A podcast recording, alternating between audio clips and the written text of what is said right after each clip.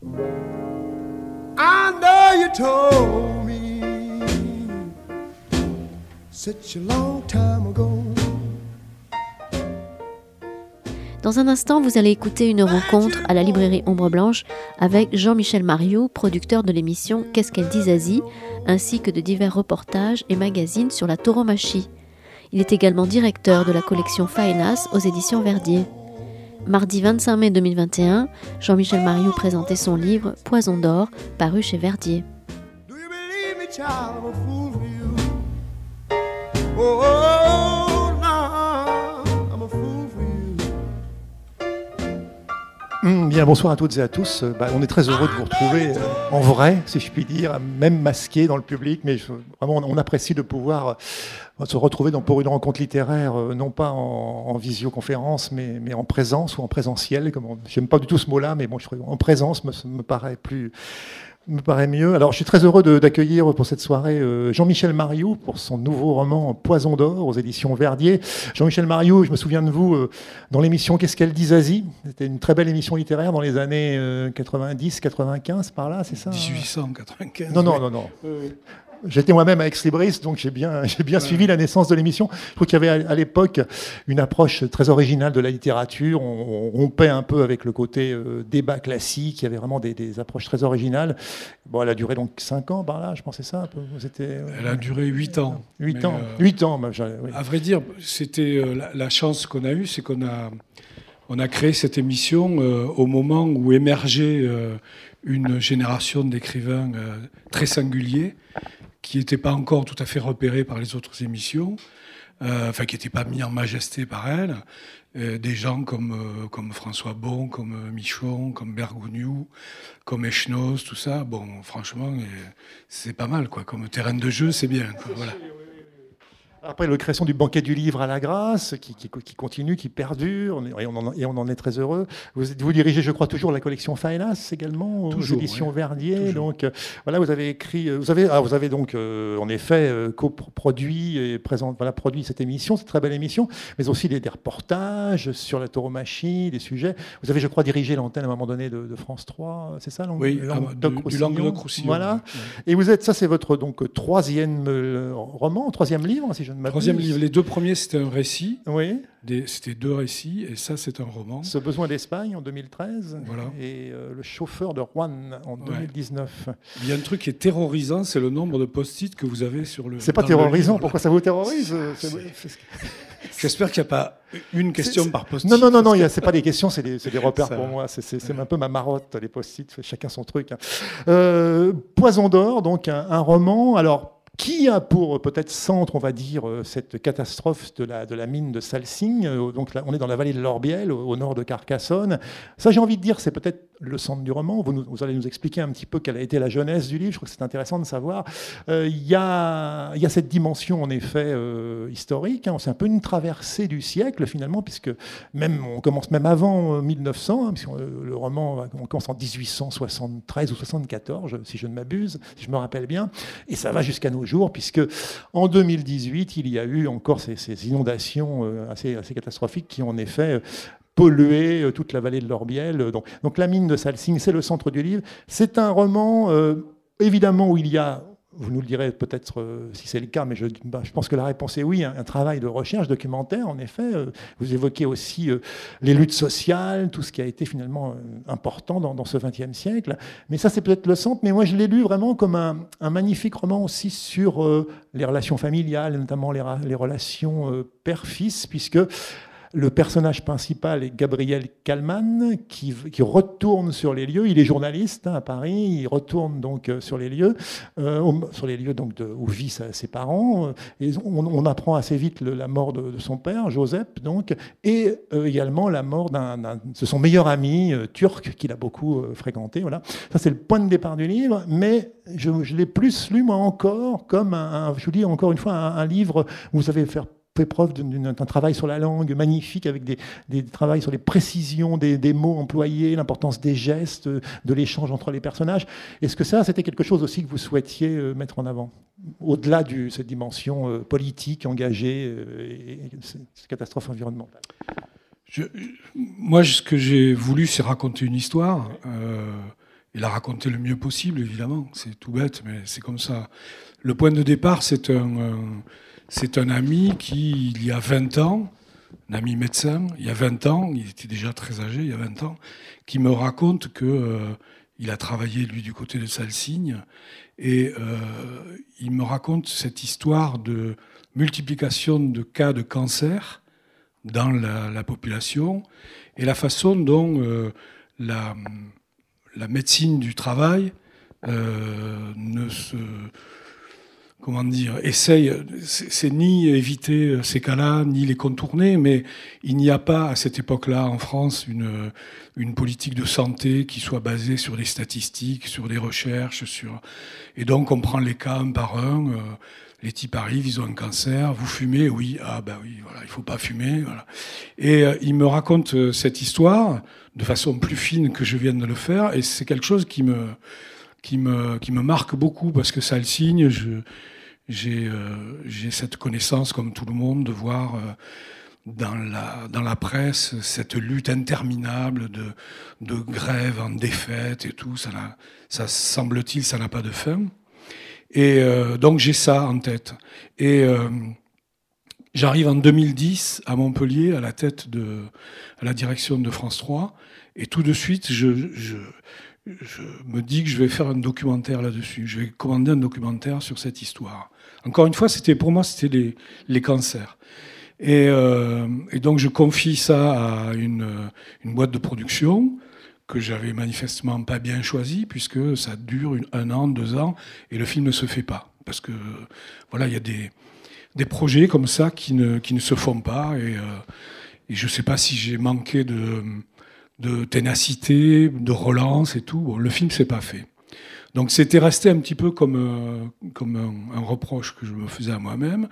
Et en 2018, euh, lorsqu'il y a eu les grandes inondations, que euh, des, eaux ont dévasté complètement toute la vallée de l'Orbiel, un jour, je parle avec un, responsable politique du département, quelqu'un de très haut placé, et je lui dis, mais il y avait des bassins à Salsigne, des bassins dans lesquels encore euh, on gardait de l'arsenic, du bismuth, des, métaux lourds, du poison. On gardait ça à, à ciel ouvert. Et il me dit, ben oui, oui, oui. Et je lui dis, mais ça, ça a dû être euh, lessivé par... Je pensais, moi, ce qui s'est passé à Donian, en, Andalousie, il y a 20 ans ou 25 ans, où, pareil, la, la, réserve naturelle avait été complètement pourrie par, euh, le débordement, comme ça, d'un mur de soutènement qui avait cédé avec des... Bon. Et il me dit, oui, oui, oui. Euh, les bassins ont été complètement vidés.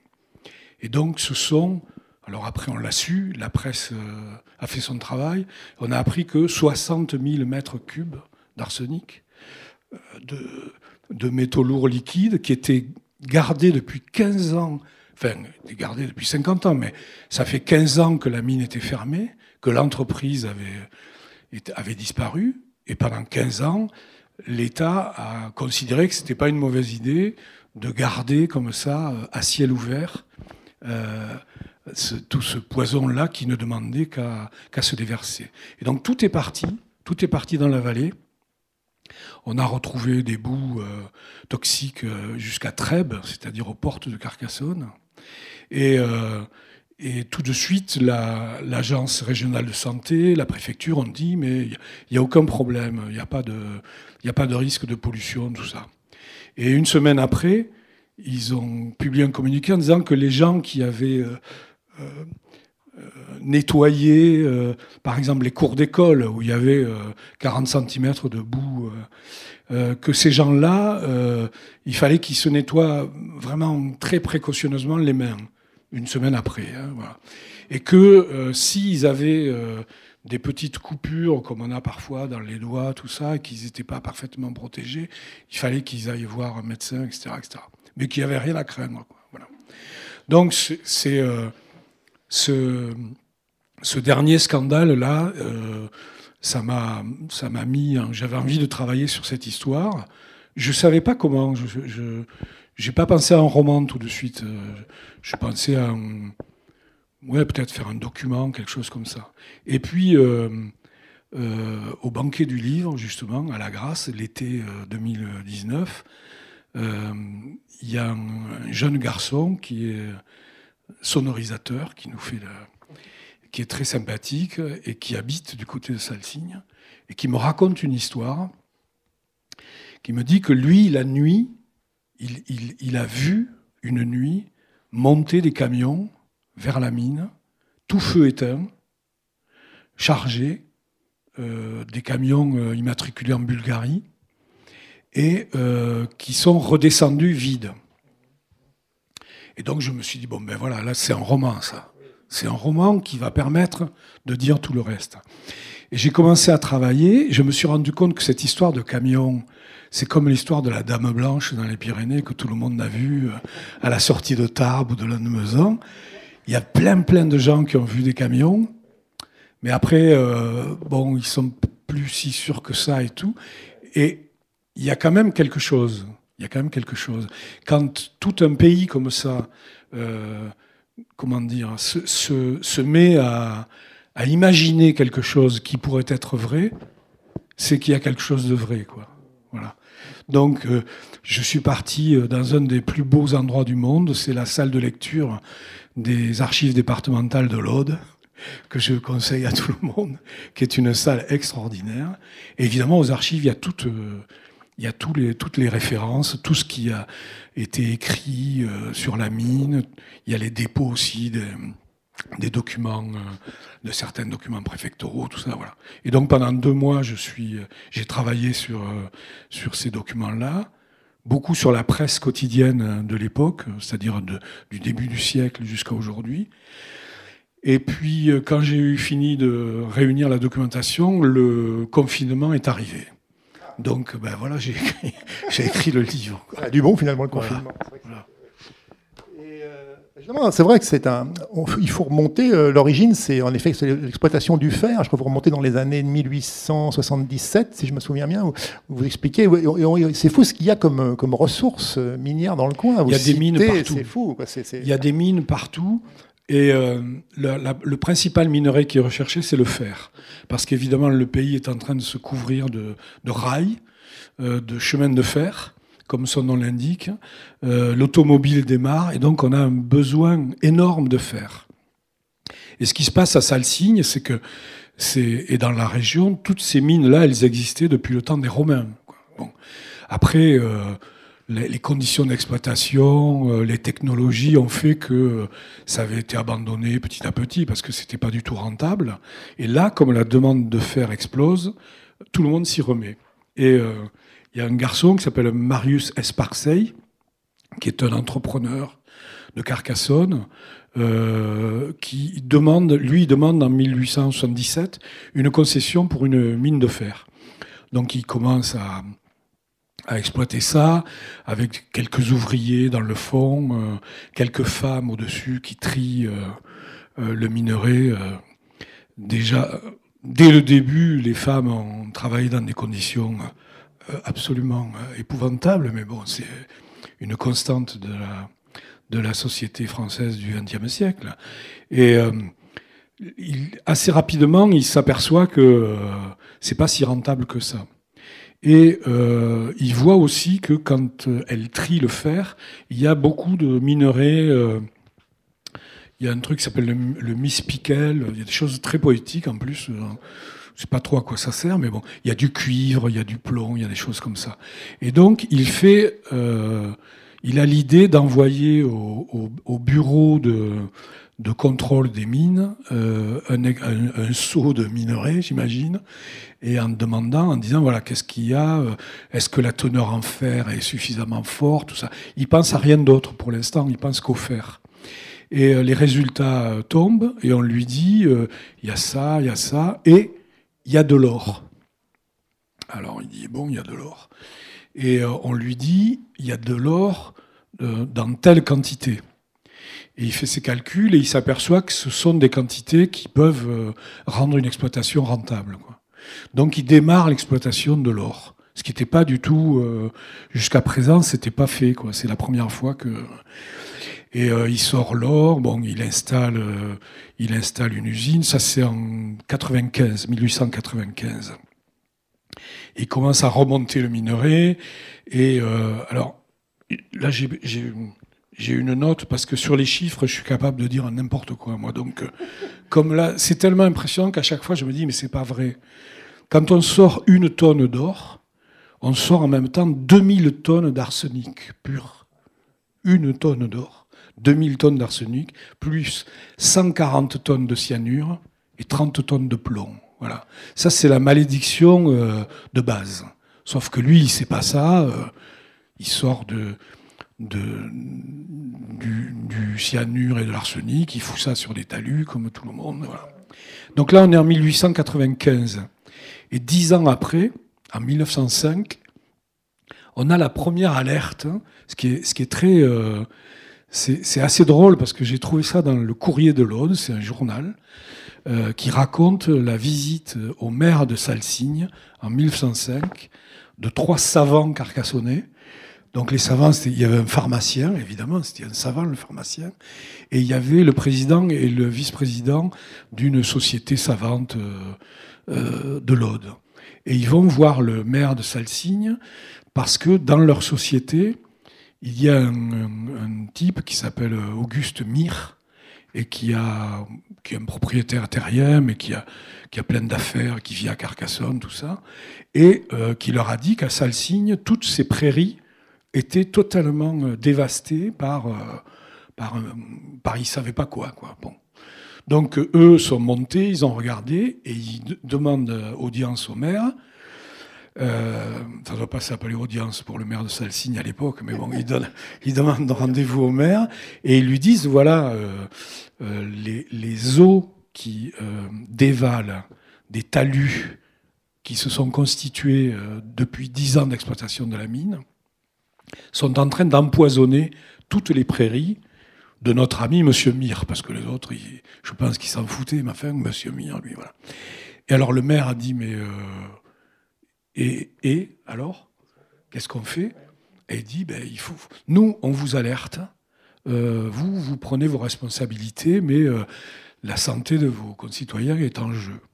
Donc le maire, qui n'est pas un grand politique, mais qui est manifestement un type euh, sensé, il, euh, il, abreuve la préfecture de courrier et il leur dit voilà, euh, il y a un problème de santé publique à Salsigne, je, je vous demande des réunions, tout ça. Donc il y a des réunions et le préfet décide que la, l'usine qui avait des, des, des, cheminées parce qu'il commençait à, à brûler les résidus. Euh, le, préfet considère que ces, ces cheminées sont pas assez hautes. Et donc, euh, il demande euh, de rehausser les cheminées pour que les matières dangereuses puissent, il dit de manière extraterrestre, se répandre beaucoup plus loin que les habitations. Bon. C'est hallucinant parce que ça veut dire il n'y a qu'à aller pourrir plus loin.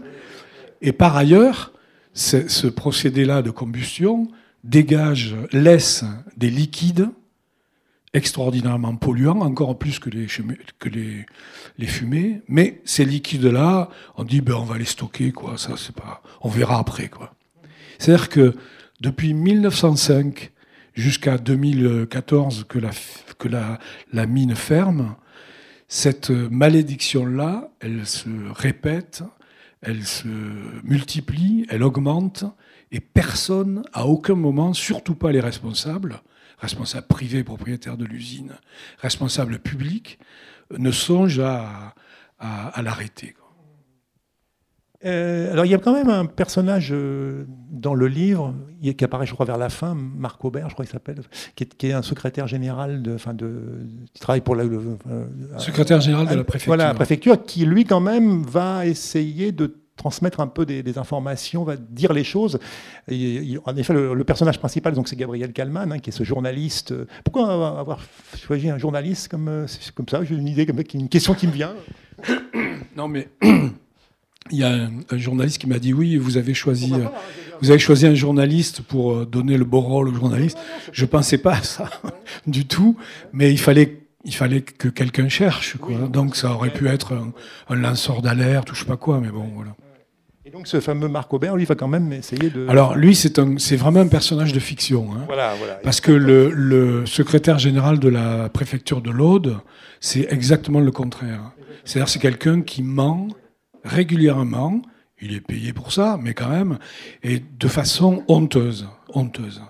Et moi, il m'a semblé que comment dire, il y a dans la haute fonction publique française, euh, il y a euh, des gens qui ont euh, de l'honneur, qui font leur métier de façon très remarquable, et que c'est par ces gens-là que ça peut venir, la vérité, et puis le, fait de pouvoir, de pouvoir soigner les choses aussi après.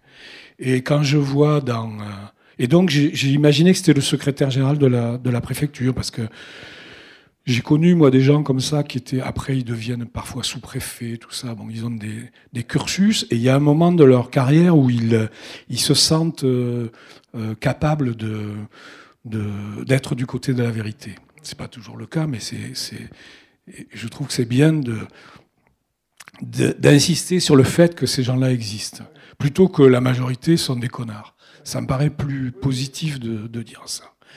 Celui qui est, euh, qui est euh, à l'heure actuelle à Carcassonne, avec qui j'aimerais bien discuter un jour euh, dans un débat, il, sort dans le journal toutes les semaines pour dire qu'il n'y a pas de pollution, qu'il n'y a, pas, a pas de risque, que tout va bien. voilà. Donc c'est le contre, le contre personnage. Mais c'est vrai que si chacun à sa place, les gens font leur métier de façon euh, honnête. Euh, il ne peut pas se passer ce qui s'est passé à Salsigne.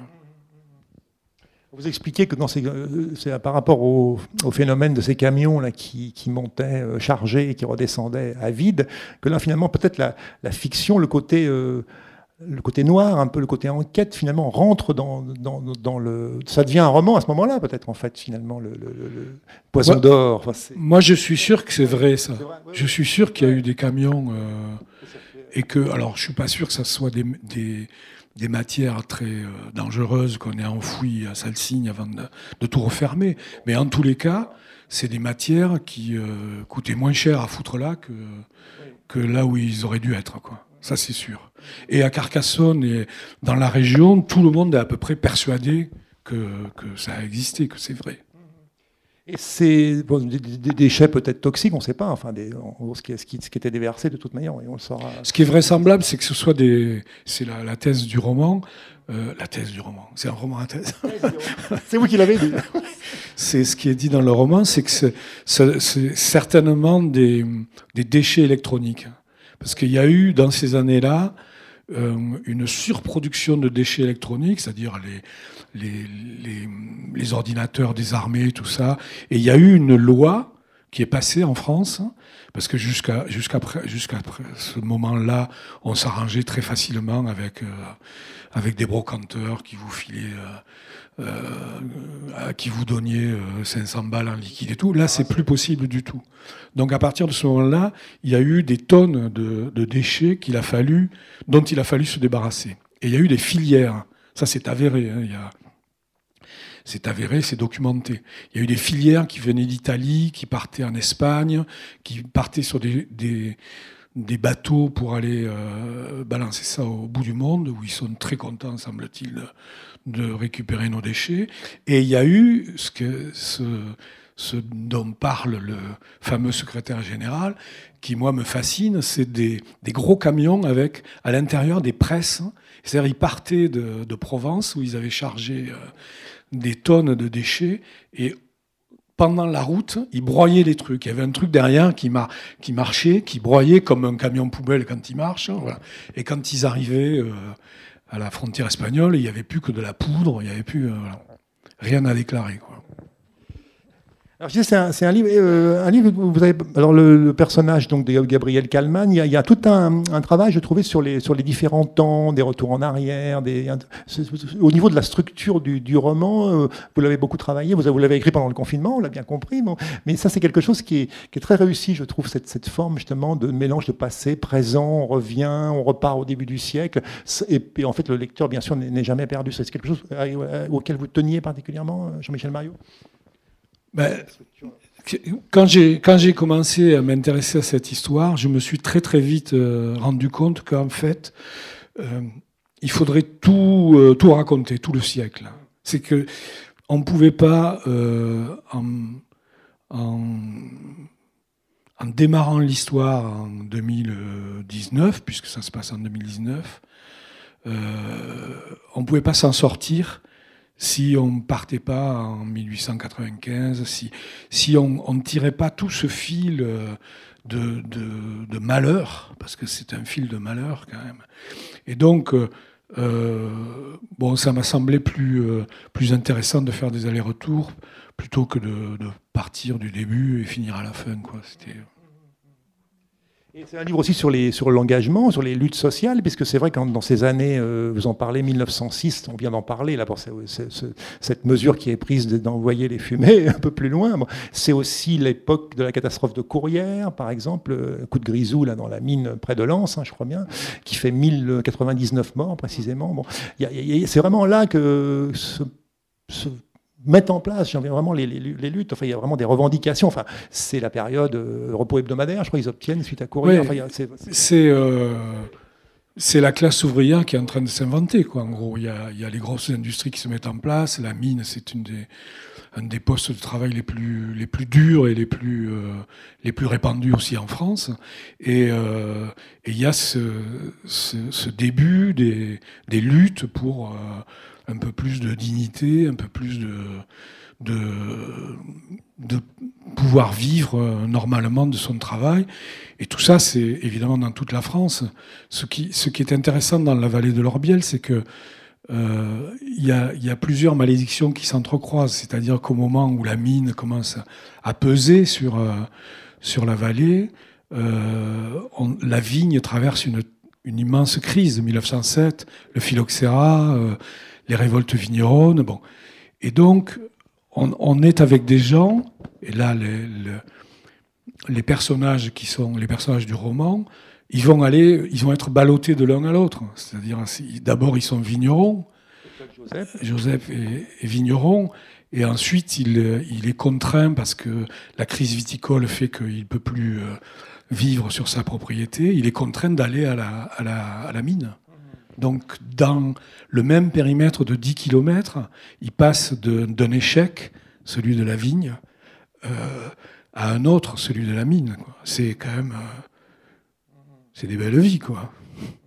Je trouve qu'à un moment donné, euh, il y a un passage où enfin, on comprend un peu qu'il a un peu enfin, subi, entre guillemets, sa vie. Quoi. Il n'a pas vraiment eu le choix. Enfin, il a un petit peu... Est-ce qu'il n'est pas, le seul dans ce cas-là Parce que visiblement, la mine a, permis, à donner du travail. C'est ça un peu l'ambiguïté de la chose aussi. L'ambiguïté, je ne sais pas si c'est une ambiguïté, c'est qu'elle donnait du travail et que, du, voilà, en même temps, à un moment donné, euh, elle était quand même considérée comme, euh, je ne sais pas quel mot employer, indispensable sur le territoire.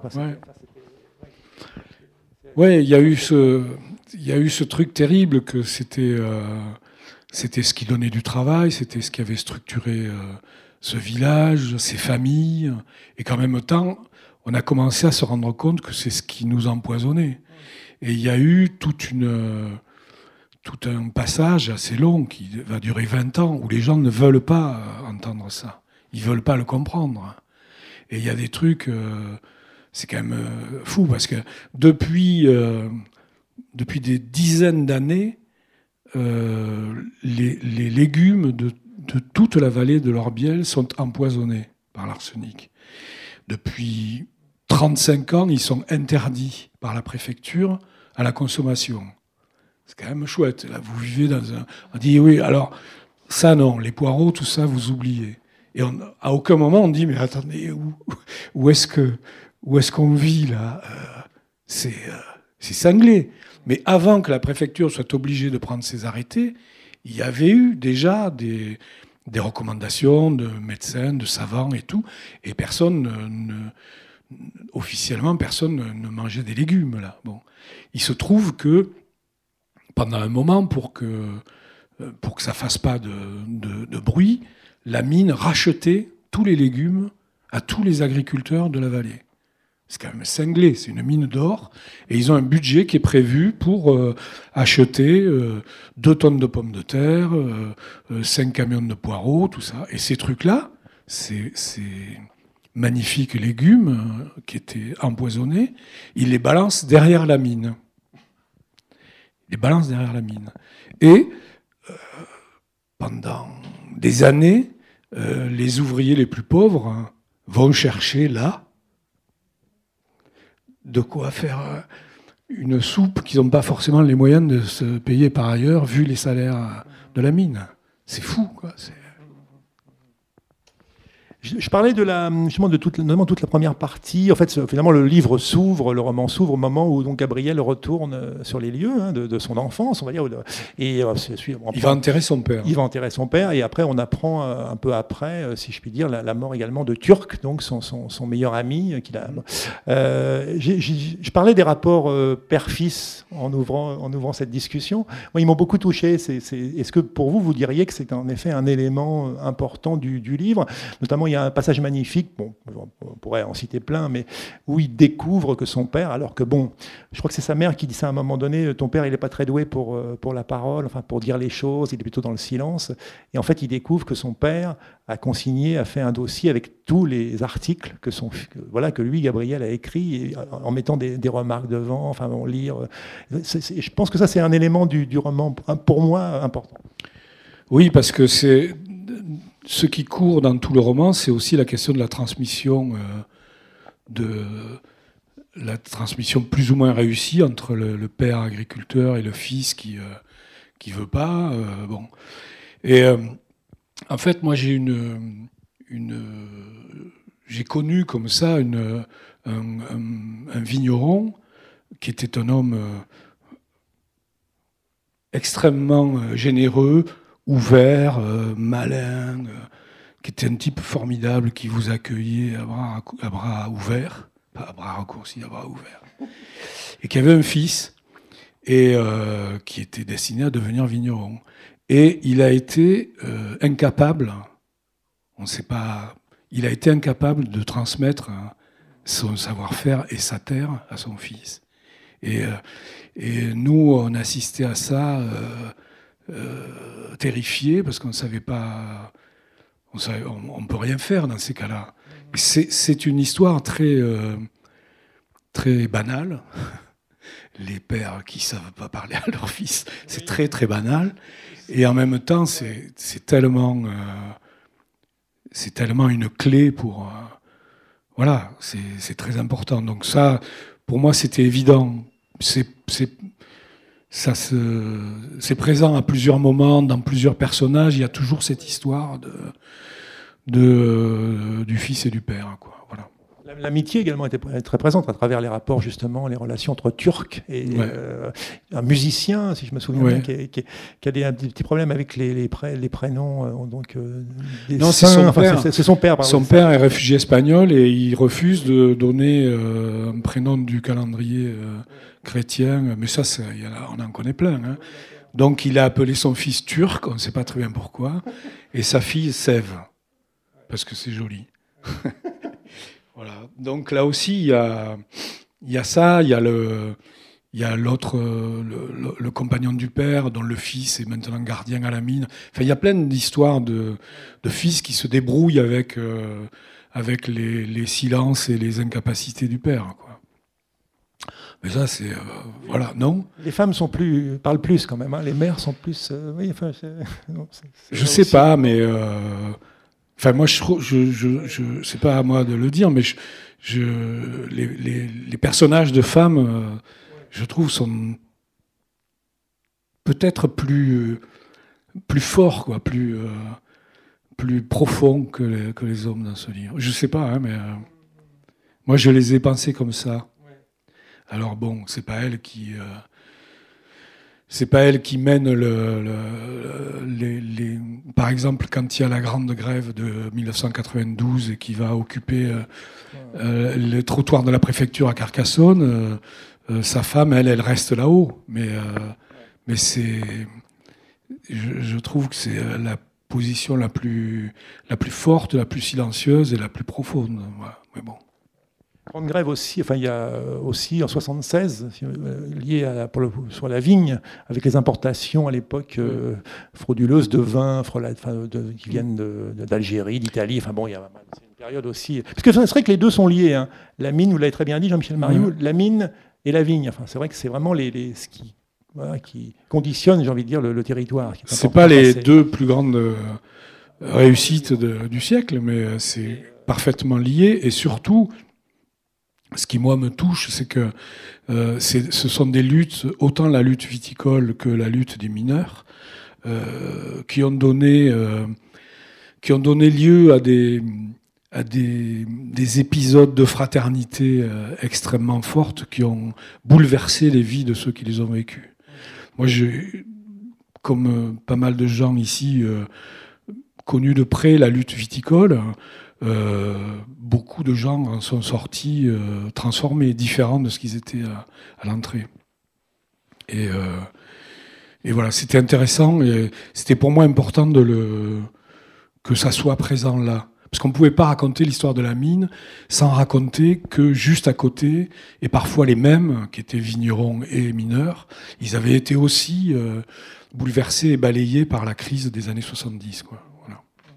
Vos personnages sont, sont, nés, si je puis dire, dans un ordre précis. Est-ce que c'est d'abord euh, Gabriel Calman qui vous est apparu euh, pendant le confinement ou est-ce que c'est, ça a été un, petit peu une mosaïque, un ensemble Vous ne savez pas, c'est une question. Non. Je me, pas... enfin, d'abord, je ne me rappelle plus. Ce, que, ce dont je me rappelle, c'est la seule obsession que j'avais, euh, et qui était quand même très pesante, c'était que il y a dans cette histoire des personnages, euh, des personnages vrais qu'il était impossible de, euh, ne pas euh, respecter comme il le méritait. Et donc il y a, pendant la période de la guerre, de la résistance, il y a des personnages qui surgissent, qui sont absolument extraordinaires. Et cela, il fallait être à la hauteur, quoi. Il fallait les gens du, du, euh, maquis de Trassanel, les, les, gens qui sont euh, ensuite jusqu'aux années, jusqu'au début des années 50, quand ils sont allés, euh, Félix Roquefort, Labégo, tout ça, qui sont allés occuper la mine avec les mineurs, c'est des gens, c'est des gens qui à la fois méritent d'être dans un livre, et à la fois il faut vraiment faire attention, quoi. Il faut pas, on peut pas. Non, mais je veux dire, si, on ne peut pas, quoi. Voilà. La Bégaud, qui est un, curé de droite, euh, qui a pendant la guerre sauvé des dizaines et des dizaines de juifs, qui échappe à la Gestapo en, partant en courant euh, sur le, toit de, l'évêché. Enfin, c'est un, type qui, après, euh, toujours de droite, a un compagnonnage avec ses copains communistes, avec le mouvement de la paix, tout ça, jusqu'à la fin des années 50, c'est des gens euh, voilà, qui euh, forcent le respect. Ça peut, ça peut pas être simplement des personnages d'un roman, quoi, parce que ah ben c'est bien, je vais, prendre lui parce c'est vachement bien. C'est, je, veux dire, il faut pas ça. Les vrais sont, sont nés et puis enfin vous, les avez intégrés et après d'autres se sont. J'espère avoir respecté ça. c'est vrai qu'on a, on découvre aussi des choses. Moi, j'ai par exemple appris euh, les utilisations de l'arsenic, hein, dans quoi ça peut rentrer comme composition, dans, le verre notamment enfin, C'était utilisé pour teinter les verres. Ouais, bon, ça Tous ceux qui ont des, lunettes de soleil, là, vous sortez. non, je crois que ça fait bien longtemps que ça ne sert plus à ça. Mais au début, ça servait à, épouiller les, les bœufs en Amérique, c'est-à-dire à, débarrasser le bétail de ces parasites et ça rentrait dans la, dans la composition des verres teintés. Et l'arsenic, on a, on a mis très longtemps avant de comprendre que c'était peut-être un peu, un peu dangereux, quoi. Mais bon. Et donc, il y a eu euh, une production très importante. Ça tombait bien parce que, comme on voulait de l'or, on était obligé de produire de l'arsenic et on envoyait ça euh, aux États-Unis, euh, au Texas en particulier, dans les, dans les immenses élevages et on, on sauvait, la, on sauvait les, les bestiaux de la pelade. Quoi. Ça n'a pas servi qu'à ça, ça a été aussi utilisé pendant la, la guerre du Vietnam. Ouais. Ça, c'est quelque chose qui, que j'ai également appris. Enfin, peut-être vous le saviez vous déjà. Enfin bon, mais euh, j'avoue que quand- vous travaillez sur les archives, que vous êtes dans cette histoire-là et que vous tombez là-dessus, vous- c'est, vous dites c'est un, c'est un petit cadeau, ça. Effectivement, euh, Salsigne a vendu euh, pendant presque une dizaine d'années sa production d'arsenic aux États-Unis, à la Drew Chemical, je sais pas quoi, euh, qui l'a transformé en agent orange avec lequel ils ont, euh, ils ont bombardé le Vietnam. euh, voilà. Donc il y a cette espèce de, de truc terrible, quoi, cette, ce produit l'arsenic qui, qui commence à pourrir une vallée et, et qui va tuer à l'autre bout de la terre. hein. C'est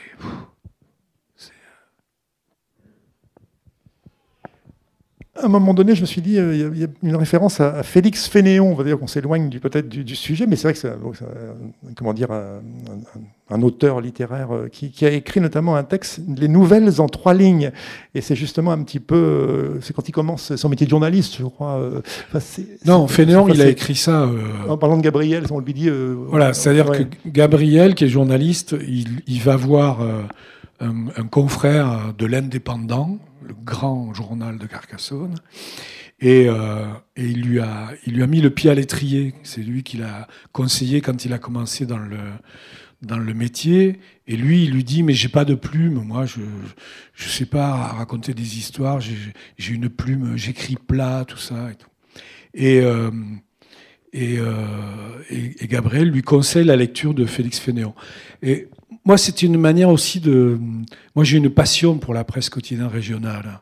Je, je- je lis tous les matins euh, et euh, j'adore ça. J'adore quand, euh, quand, il, quand il trébuche, quand il y a des titres invraisemblables et tout. Mais, mais sur le fond, euh, ce que j'aime euh, plus que ça, c'est le, la façon euh, implacable dont ils disent la vie, quand même, des villages. Parce que si vous le lisez tous les matins, l'information, c'est pas euh, euh, la, réunion des crématistes de Capendu ou, euh, ou la, gerbe du 8 mai. L'information, c'est essentiellement les gens qui disparaissent. C'est les. On peut pas appeler ça des nécrologies parce que c'est pas pensé comme ça et c'est pas tourné comme ça. Mais c'est le petit article sur euh, Joseph Barthes nous a quittés. Et euh, il y a y a 15 lignes et euh, et il y a une y a une vie quoi, vraiment. Mais il y a vraiment une vie.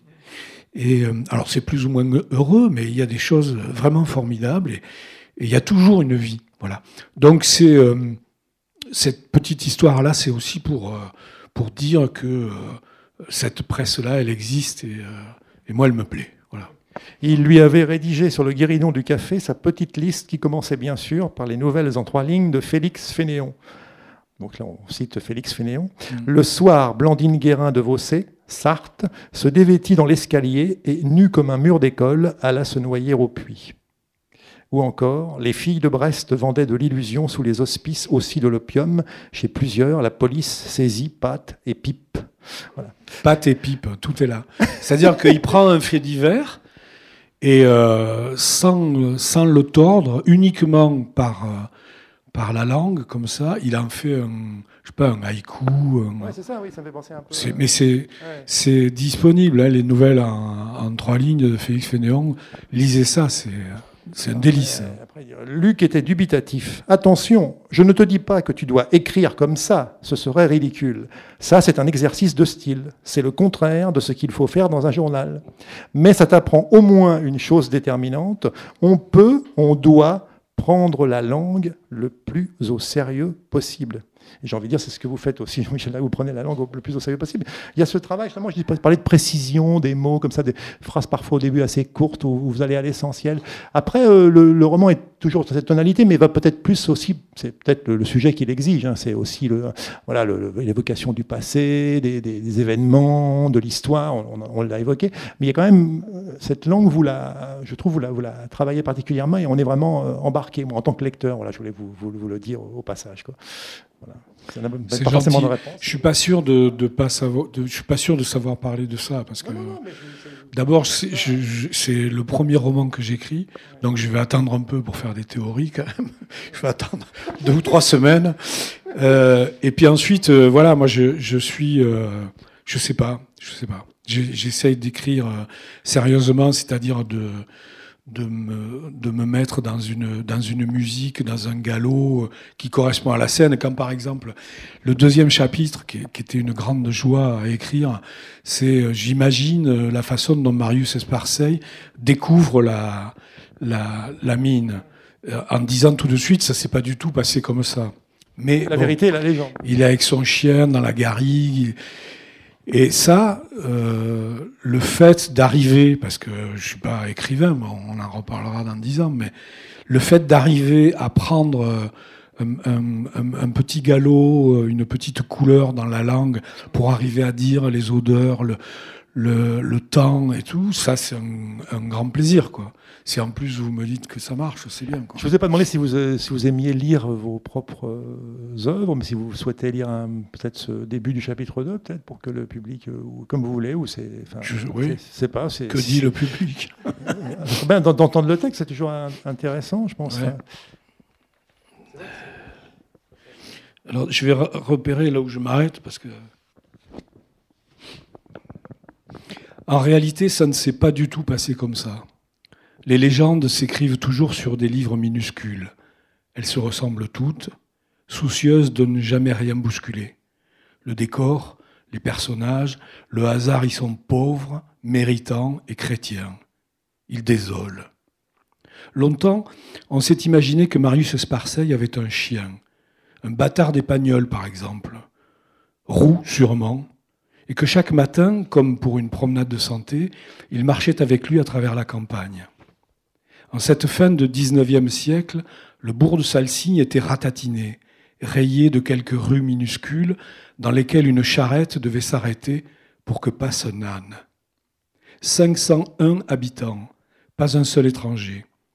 Quelque chose vous étouffe dans ces villages où chaque jour ressemble à s'y tromper à la veille et au lendemain. Un lent chemin rabâché, sans lumière, de l'école au cimetière, à peine rythmé par les saisons. Aucun écart, la dure répétition des gestes, des pensées. Le temps ici est le seul à pouvoir se payer des caprices. Au printemps de cette année 1892, de terribles averses de grêle endommagent le vignoble et les champs. On ne savait pas se protéger de cette malédiction. On ne sait toujours pas. À l'Académie des sciences, M. Chambrelan a pourtant soutenu au début de l'été une communication remarquée sur des expériences menées en avril et en mai dernier dans le vignoble girondin. Pour faire barrage au gelé, on a créé des nuages d'huile minérale dont la combustion donne une fumée assez abondante, une agitation considérable de l'atmosphère, ce qui suffirait à troubler les effets du refroidissement. C'est le courrier de l'hôte du 19 juillet qui relate le fait. Marius Esparseil lit le journal tous les matins à son bureau en rentrant de sa promenade. Ben, merci beaucoup, Jean-Michel Mariou. Donc, Poison d'or aux éditions Verdier. Euh, merci de votre attention. Et puis donc, merci. Merci beaucoup.